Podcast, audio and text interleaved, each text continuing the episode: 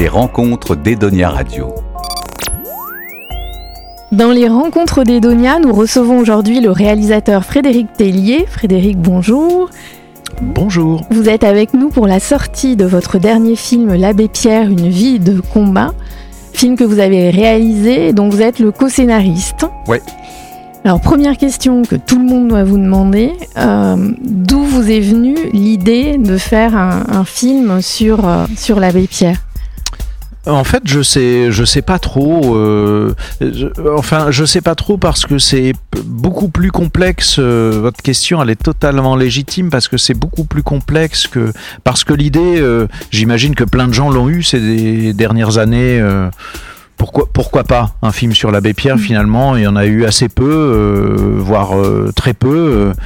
euh, mais maintenant, c'était euh, si on fait un film sur l'abbé Pierre, euh, pourquoi et au nom de quoi Et hum, quand même, moi, ce qui me tracassait depuis longtemps, c'est au-delà de l'admiration que j'ai pour lui. euh, euh, comme tout le monde, j'imagine, euh, au-delà de, de- du questionnement de notre époque euh, et de sa vie, euh, et du- des reflets de la porosité de- des, des- des deux lignes narratives, là, des deux, des, des deux moments de, de vie, de son moment à lui et du moment maintenant, et, et que on réfléchit deux secondes à l'abbé, on se dit ah c'est dommage qu'il n'y ait plus un abbé Pierre. euh, voilà. Au-delà de tout ça, moi je me suis dit bon si jamais tiens pourquoi pas, mais qu'est-ce qu'on en fait, comment on raconte, est-ce que et c'est vraiment en découvrant sa vie, toute l'ambiguïté de sa vie, tout- toute la dynamique de sa vie, tout le que je me suis dit en fait il y a un thriller euh, au- au-delà de bah, au-delà de l'hiver 54, de l'appel, de, au-delà du vieux monsieur qui tapait du poing sur la table en disant merde à Le Pen ou des choses comme ça, au-delà du mouvement Emmaüs, euh, vraiment le, le double aspect du, révolutionnaire qui a, changé le monde, qui a façonné le monde moderne euh, sans qu'on s'en rende forcément compte, mais qui a, mis en place des lois qui ont changé notre manière de voir notre propre humanité dans le monde entier, avec des communautés partout sur la planète. Et toute l'ambiguïté, toute l'intensité dramatique de, de sa vie, euh, dramatique au sens théâtral et au sens euh, humain, quoi. Tous les drames qu'il a vécus, tous les obstacles qu'il a eus, tous les pièges dans lesquels il est tombé. Dans... Je me suis dit, alors ça, en fait, ça pourrait être n'importe qui d'autre que l'abbé, ça mériterait déjà d'être euh, raconté, quoi. Et la mise en perspective de ça avec ces grandes, ces grandes actions, je- ça a commencé à vraiment m'intéresser, quoi. Oui, c'est un personnage romanesque. C'était un personnage, euh, même plus que romanesque, c'était un personnage épique en fait. C'est une épopée sa vie. C'est une épopée, déjà parce qu'il a vécu très longtemps. Et j'ai souvent dit, je pense vraiment que si j'avais écrit un personnage fictif euh, de l'abbé, on m'aurait dit non. En fait, Oui, stop. t'exagères. Il a pas pu faire Stop tout mon ça. pote, diminue le- le- l'apéro. C'est pas possible qu'il ait fait tout ça, qu'il ait vécu tout ça, quoi. Quand quelqu'un arrive pour la première fois, les seules questions à lui poser sont As-tu faim? As-tu sommeil? Veux-tu te laver? Viens, on t'attendait. Mes amis, croyez-moi, je comprends votre désarroi. J'étais à vos côtés, au front, résistant contre l'envahisseur. Nous nous battons contre l'infamie. Contre la dictature. Ce que vous faites, c'est très bien, mais si vous êtes grillé, vous ne sauverez plus personne. C'est votre appétence euh, pour l'âme hum- humaine et pour la psychologie humaine aussi qui vous a amené vers l'abbé Pierre? Vous avez fait un film sur Guy Georges. où Ouais. On fait le grand écart. Ouais. C'est ça que vous allez chercher chez l'abbé Pierre, l'essence de, de l'âme humaine. Euh, oui, oui. Bah, c'est mon, c'est mon sillon. Hein, de, alors, je- j'ai pas tout à fait fait un film sur Guy Georges. Justement, j'ai fait Mm, un film sûr. sur l'homme, le petit homme inconnu qui a traqué Guy Georges pendant dix ans avec une conviction que c'était un seul tueur en série et, et que euh, c'était Guy Georges. Et là, c'est pareil. Je fais un film non pas sur l'icône qu'on connaît de l'abbé, mais sur l'être humain derrière qu'on connaît pas du tout et qu'on connaît pas du tout, serait pas très intéressant s'il avait pas eu cette densité de vie, cette intensité, cette ambiguïté, j'ai pas d'autres mots, ce, ce personnage totalement euh, fascinant par euh, par, par ses- ses- son côté injuste, jaloux, orgueilleux parfois, euh, vedette, euh, chochotte par moments, colérique, euh, drôle aussi, euh, tendre, friable comme du, comme du sable et, et à d'autres moments solide comme de, comme de l'acier trempé. C'est tous ces paradoxes qui m'ont qui m'ont fasciné et évidemment, oui, au, au milieu de tout ça, je pense de manière très synthétique toujours mon étude du mal et du bien et des, combattants du, mal, au nom de quoi ils font ça, pourquoi ils le font, comment ils le font. Est-ce qu'on peut tous être ça ou est-ce qu'il faut être touché par la grâce des dieux pour arriver à être ça? Euh, J'ai pas les réponses d'ailleurs, je les ai pas forcément toutes et je les donne surtout pas dans mes films, mais ça me, fascine beaucoup ce sujet. Ouais. Moi, je me suis demandé, euh, en regardant votre film, pourquoi vous n'avez pas traité de l'enfance de, de l'abbé? Bah, en fait, je l'ai un peu traité, enfin, dans les dialogues, en tous les cas, on en parle, euh, on, on l'évoque. Franchement, ça a été plutôt une, une question de, de, de temps, quoi. De, de toute manière, raconter euh, cette incroyable vie de l'abbé Pierre, euh, une fois de plus, incroyable au-delà de ce qu'on connaît de lui, de, de l'appel 54, euh, raconter tous ces, tous ces, tous les rebonds dramatiques de sa vie. Euh, 94 ans en deux heures et quart, déjà, c'est un challenge. donc il a fallu que je me passe de certaines choses, parfois à contre-coeur, euh, dont son enfance, qui mériterait presque un film euh, à elle toute seule. Sa relation à son papa, sa maman, ses frères et sœurs, sa magnifique famille qui l'entourait, qui l'a qui, instruit. euh, il est devenu un, un érudit, un brillant orateur euh, grâce à sa famille, au cœur de sa famille.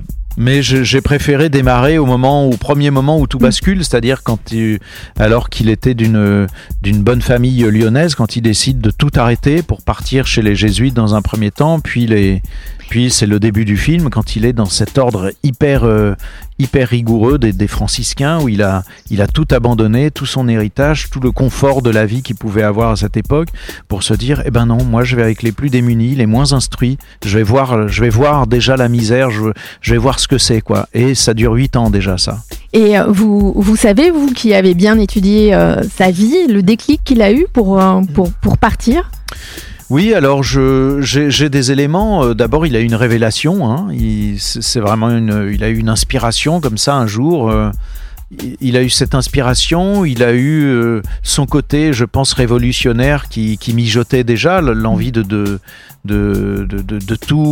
tout envoyer valser pour euh, changer de direction. Il, n'a fait que ça toute sa vie. Ça fait partie des ambiguïtés de sa vie dont on parlait tout à l'heure.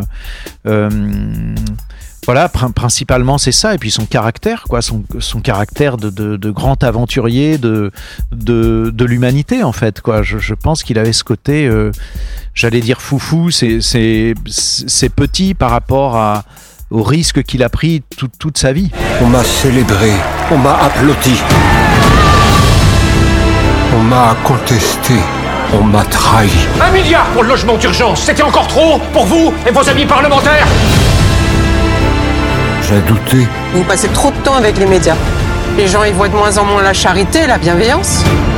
Alors, dans votre film apparaît un, un personnage dont on, on parle peu, euh, sans qui l'abbé Pierre n'aurait certainement pas fait tout ce, tout ce qu'il a fait. C'est Lucie Coutaz, qu'il a rencontré euh, pendant la Seconde Guerre mondiale et avec qui il a, il a vécu. Moi, j'ai presque envie de vous dire, c'est la femme de sa vie, Lucie. Ouais.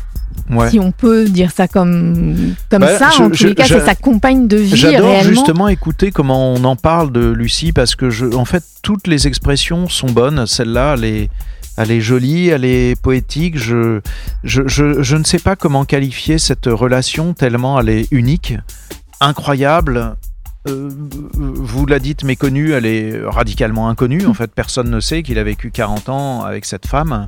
Moi, je trouve que c'est ouais, c'est- une relation fusionnelle qu'ils ont eu, une, une relation euh, Oui, pas fraternelle. platonique. euh, Oui, ils étaient oui. dans la fusion, ils s'admiraient l'un l'autre. euh, C'était une grande résistante. Elle était 15 ans plus âgée que lui. Ça a été un grand guide dans sa vie, Mm. comme son copain François Agarbi. J'en parle dans le film, mais qui est mort très jeune. Euh, Lucie, elle a vécu avec lui. Ce, ce qui est incroyable, c'est de, de, de- de comprendre dans le film qu'ils ont vraiment vécu ensemble, de- vraiment dans le même appartement tout le temps, dans la même maison ensuite, puis ils sont revenus dans l'appartement à Charenton, des petits appartements de 40, 50 mètres carrés. Ils avaient tous les deux leur chambre, ils ont donc pris leur petit déjeuner tous les matins ensemble, ils se sont brossés les dents ensemble Mm. le soir. Ça a été un couple, quoi, un binôme. Oui. Je, j'ai souvent dit que je, moi, je m'étais attelé euh, à cette euh, histoire pour l'intensité de sa vie, en me disant, je vais raconter la, le- le- la vie inattendue de, l'abbé Pierre, de l'homme derrière l'abbé Pierre.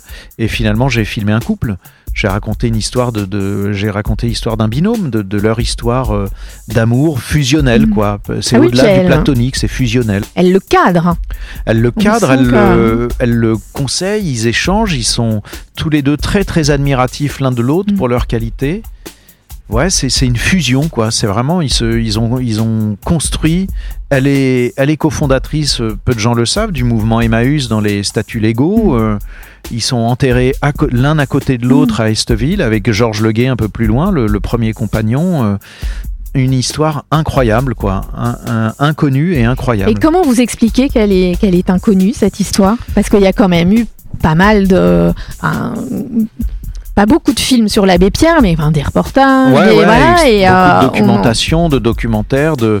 Je, alors je sais pas, je pareil, j'ai des éléments, mais je, je les ai pas rencontrés ni l'un ni l'autre, donc euh, je, je peux pas parler à leur place. Ce que je sais, c'est que Lucie, c'était une grande résistante, euh, Mm. qu'elle avait l'habitude de de vivre camouflée.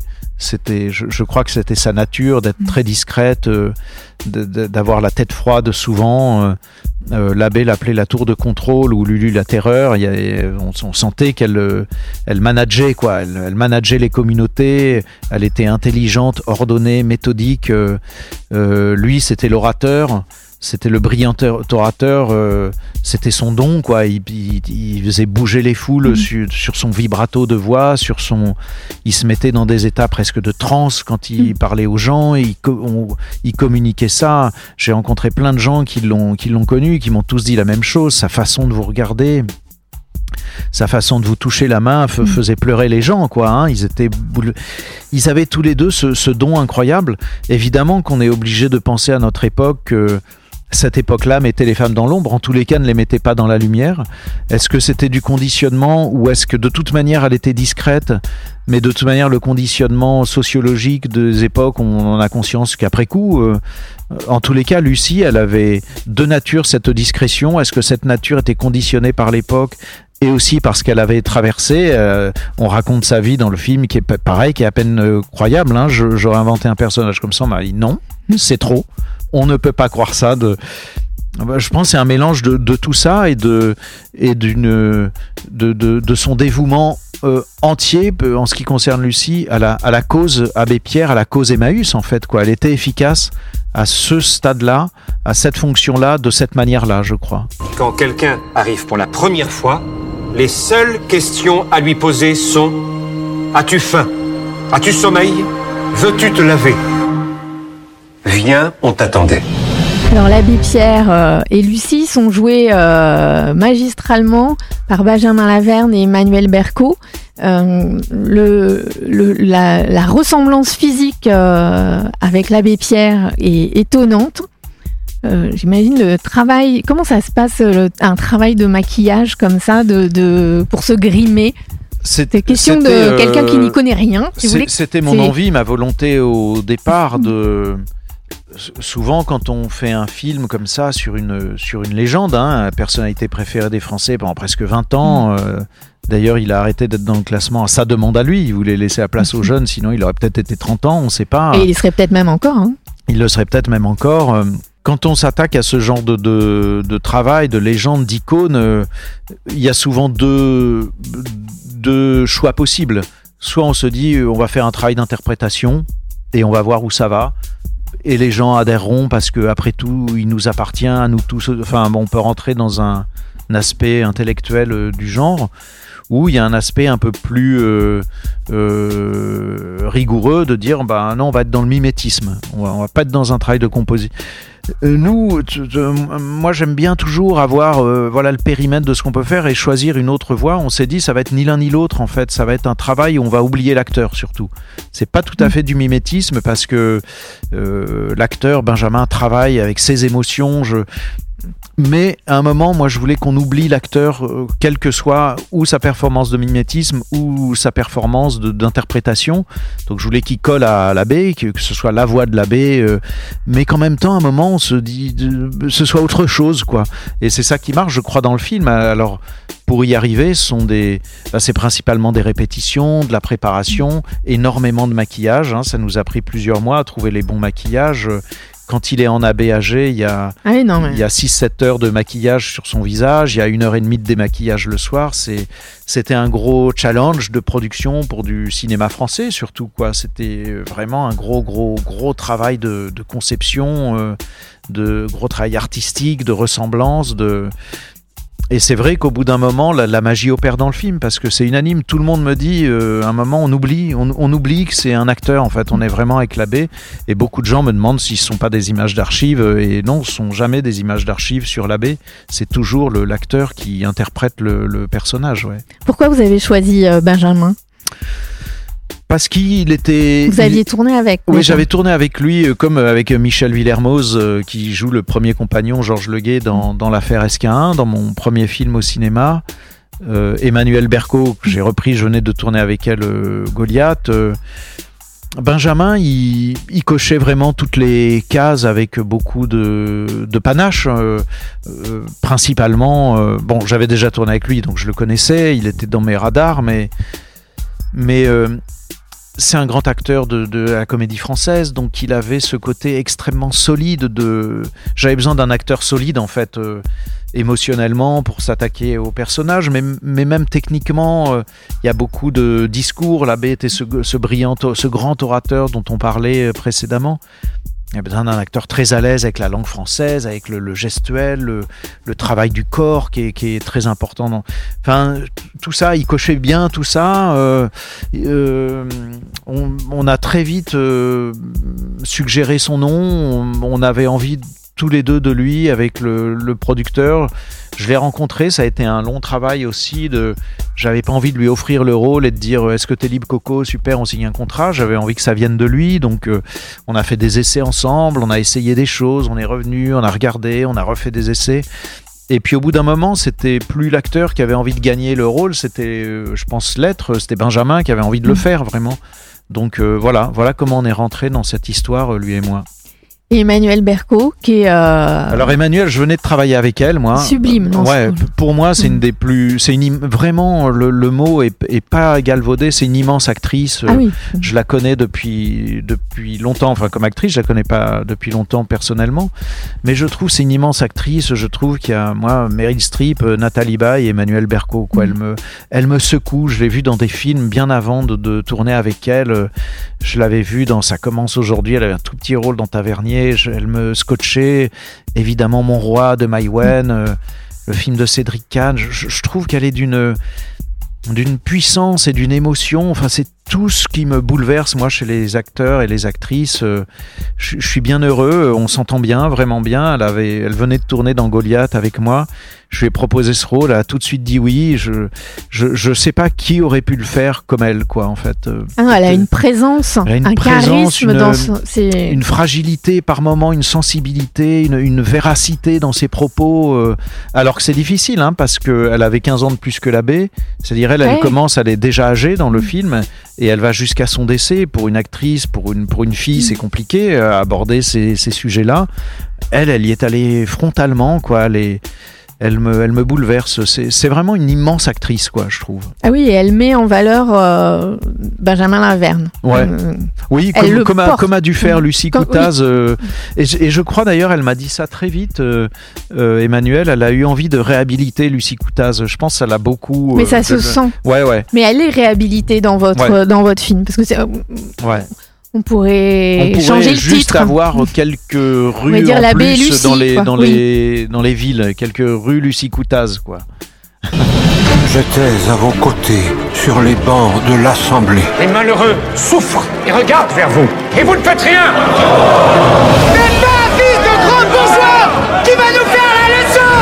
J'étais à vos côtés, dans la rue et le froid. Mes amis, au secours. Une femme vient de mourir gelée sur le trottoir en plein Paris. Elle serrait sur elle le papier par lequel on l'avait expulsée. On m'a appelé la voix des sans-voix. J'ai désespéré. Emmaüs, c'est fini. C'est à nous de vous aider maintenant. J'ai raté tellement de choses. Je me suis souvent trompé. Mais m'a-t-on seulement écouté? Rendez compte? On a construit tout ça. Pour terminer, à la fin de, votre film, vous filmez euh, la misère d'aujourd'hui, qui est la même qu'il y a, euh, qu'il y a 40, 50 ans. On se rend compte que rien n'a évolué. C'est euh, euh, un film de citoyen engagé, on peut dire ça On- peut complètement le dire. Ça me, ça me touche forcément beaucoup quand vous le dites parce que, parce que même c'est un euphémisme. C'est pas que ça s'est pas arrangé, ça s'est dégradé. Oui, ça s'est Ça dégradé. continue de se dégrader. euh, euh, Oui, ouais, il a- suffit de se promener dans Paris euh, pour se rendre compte. euh, C'est étonnant. Euh, no- notre président, il y a quelques jours, a dit on peut pas accueillir toute la misère du monde. C'est une phrase qui est dans le, dans le film qu'on Mhm. avait déjà dit à l'abbé Mhm. dans un journal télévisé. Il avait déjà réagi très, très, de manière très colérique en disant mais, le- mais je comprends pas, le, le monde c'est nous. Donc comment est-ce qu'on ne peut pas s'accueillir nous-mêmes Mhm. Euh, Bien sûr, c'est un film engagé. Mon, mon cinéma est plutôt engagé. euh, et la fin du film euh, est coup de poing. Mais parce que je me serais senti très malhonnête aussi de faire un film contemplatif de d'un côté contemplatif de l'abbé, d'un autre côté sidéré par la puissance dramatique de sa vie intime qu'on ne connaît pas, Mhm. et de m'arrêter là. Je me serais dit c'est pas possible parce oui, que vous seriez servi de l'abbé sans Ouais, lui je- rendre. j'aurais euh, l'impression de pas aller au fond des choses parce que ça s'est pas arrêté quand il, ça, ça continue ce, ce, ce combat. J'en j'en ai parlé beaucoup beaucoup de fois. Tout le monde est, on est tous d'accord là-dessus. C'est un combat qu'on ne peut pas gagner. Le- la nature humaine s'auto-détruit en permanence, se détruit en permanence. C'est comme ça. Mais c'est un combat qu'on peut perdre si on ne le mène pas. Donc euh, c'est- ça que disait l'abbé euh, de stop à l'indifférence. De, de j'ai pas de conseils à donner. Je suis un citoyen comme un autre, mais ça me oui, ça me bouleverse de penser qu'on a tous été le petit bébé d'un papa et d'une maman, plus ou moins aimant, mais plus ou moins aimant, et qu'il y en a qui finissent à la rue euh, seuls, euh, dans une détresse euh, terrible, et qu'on est en train de d'adopter cette détresse comme euh, finalement un des trucs de notre société, de notre civilisation, et c'est comme ça. En fait, non, on ne doit pas s'habituer. enfin, moi, j'ai pas envie de m'habituer à ça. Ça veut pas dire que j'ai les solutions et que je suis un ange. mais ça veut dire que j'ai envie de- d'en être conscient en tous les cas, d'y réfléchir, d'en être conscient et de ne pas me contenter de ça dans ma vie de tous les jours. Quoi. Oui, et aujourd'hui, on n'a pas d'abbé Pierre pour dénoncer ça. Il y en a. non, on n'a pas d'abbé Pierre. On a. Est-ce qu'on pourrait l'avoir maintenant avec notre civilisation, les réseaux sociaux, les je je, je sais pas. Mais je pensais euh, à ça en regardant le film. Hier à la télé, j'ai vu, euh, je sais pas si vous voyez, le, le père Mathieu. hein, Ouais. Qui fait des TikTok. Des, euh, j'ai Mm. j'ai découvert que euh, une de mes filles, oh, je le connais, euh, il est sur TikTok. Et euh, j'ai pensé à l'abbé Pierre. Je savais que j'allais voir votre, euh, votre film aujourd'hui. Je me dis, est-ce que l'abbé Pierre se serait servi des, des réseaux sociaux? Ah, moi, je, moi, je suis persuadé Ouais. que oui. Ouais. Il, il aurait feu, il aurait fait feu de tout bois. Ouais. Il avait peur de rien et puis surtout, il disait je, je ne combats pas la misère en en parlant aux miséreux. Je Mm. combats la misère en en parlant à tous ceux qui ne sont pas miséreux.